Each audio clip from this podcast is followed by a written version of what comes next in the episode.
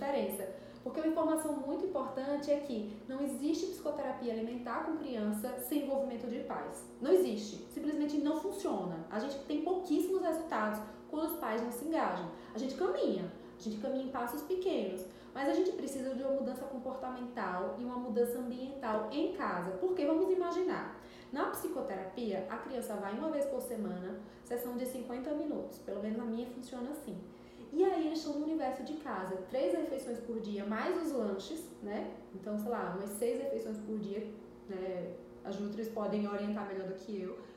E com a gente eles só estão em um período. É muito pouco dentro da escala de tempo que as crianças estão em casa. Então, se a gente não tem um coterapeuta em casa que reforça o que a gente está colocando para as crianças na terapia, vai caminhar muito pouco, porque muitas vezes esses padrões comportamentais alimentares e esses padrões emocionais alimentares são muito enraizados e eles são muito difíceis de modificar. Então, muito provavelmente a gente vai precisar do engajamento desses pais.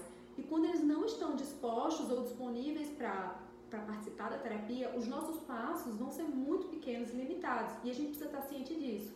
Eu sei que em muitos outros casos na terapia, a gente até consegue evoluir se os pais não se envolvem. Para falar a verdade, a gente até consegue. Claro que quando eles participam, a gente tem um resultado muito melhor. Mas a minha experiência diz que com crianças com dificuldades alimentares é muito mais difícil evoluir se os pais não participam. E eu percebo que, de forma geral, os pais têm muita rigidez em promover mudanças no setting alimentar das crianças.